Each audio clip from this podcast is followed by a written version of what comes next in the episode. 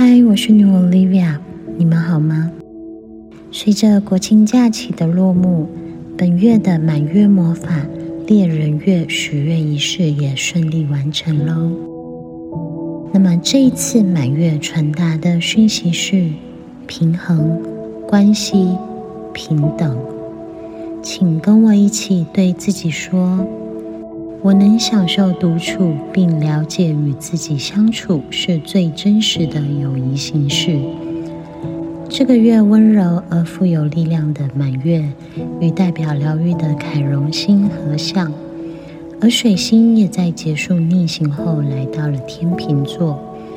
我们会强烈感受到停滞的人际关系，像被上了润滑剂般，开始产生互动。突如其来的拉近距离，或与久违的老朋友有了联系，在这个生活中互动关系开始变得饱满的时期，我们会有快乐的人际交流，却也可能因为过度频繁交流而感到疲惫。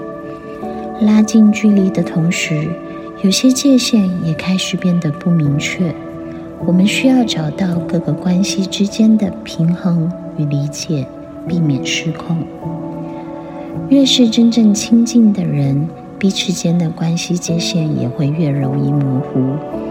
我们需要借由适当的独处，来将自己的领域独立出来，以便能够健康、清晰的去感受什么是你的，什么不是你的。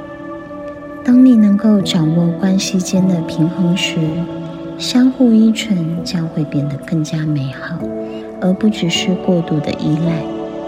注意哦，这个平衡不仅仅是你对他人，也包含着对自己。别让愤恨与不平等潜入你的内在。